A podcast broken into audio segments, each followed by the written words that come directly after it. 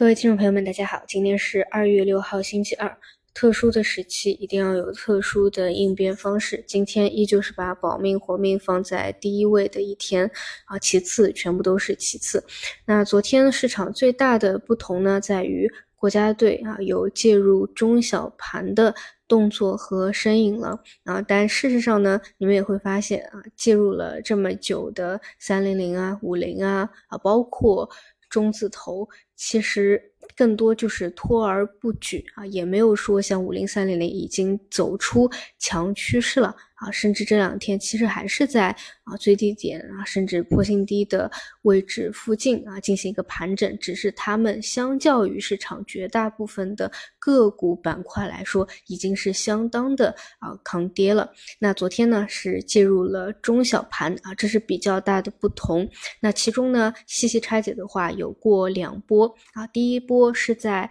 中午以前的啊那一波呢，其实整个买盘还是弱啊，卖盘还是强，所以基本拉升一波以后啊，直接又给啊砸下去了。那午后呢是比较密集的买单啊，拉涨了一波五零零，甚至一度还是翻红的。但是很明显还是有相当多的卖盘啊，没有市场更多的买盘增量资金去做跟随了啊，包括啊盘后大家看。换手啊，都还在议论啊，有没有套利啊等等的啊问题。总之，从根本上来说，就是也没有成功啊，就还是一样，就是拖而不举。拖而不举呢，其实往往有时候啊，它更会造成情绪上的一些一些负反馈啊。就像昨天为什么跌停数啊，很多本来没有跌停的，反而下午一拉全部都跌停了，因为发现了你只是拖，你没有举，那。第二天保不齐又是一个低开，保不齐又是一个低走，保不齐又是把下影线给吞掉。就尤其是在这种时候，任何事情都有可能发生，都没有人说得清楚。所以呢，就除非是什么，除非。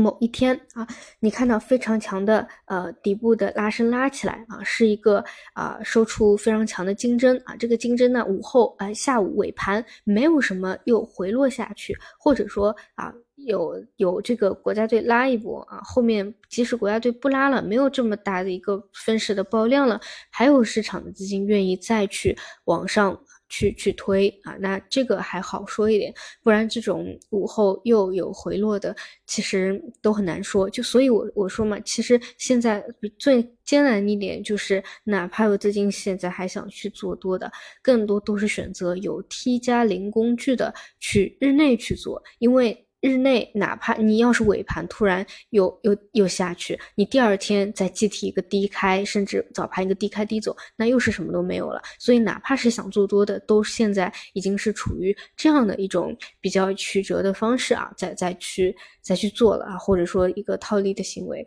又确实非常的困难。那当然，什么时候能够有反攻啊？我觉得，首先起码要满足一点吧，就是你整体。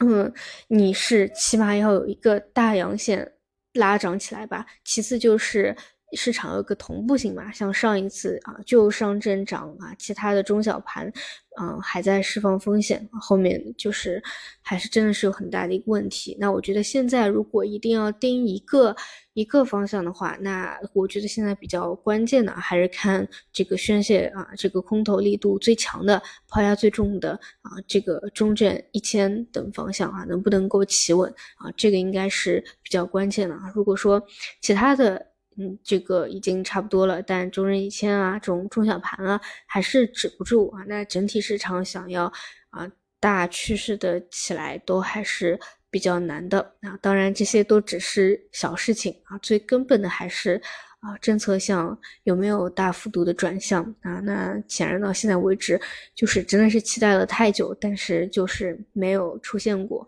啊。然后另外就是一些。比较小的这种技术指标了，显然在现在的市场里面，你会发现任何的过往可能有效的啊这个体系啊、战法呀、什么什么呀，都会无效。甚至你如果去按照原来的体系去做了的话，而且还是嗯，就是有什么满层满容去做的话，错一次它可能让你全部都能归零的那种，就是。这种真的是要要谨慎，包括连连我之前讲过啊，我我觉得唯一还是有效的就是冰点，就是去看冰点嘛，你你这个新新低新高啊超跌的这样一个一个冰点的这个数据都是没用的，因为你会发现市场它冰点冰点以后啊，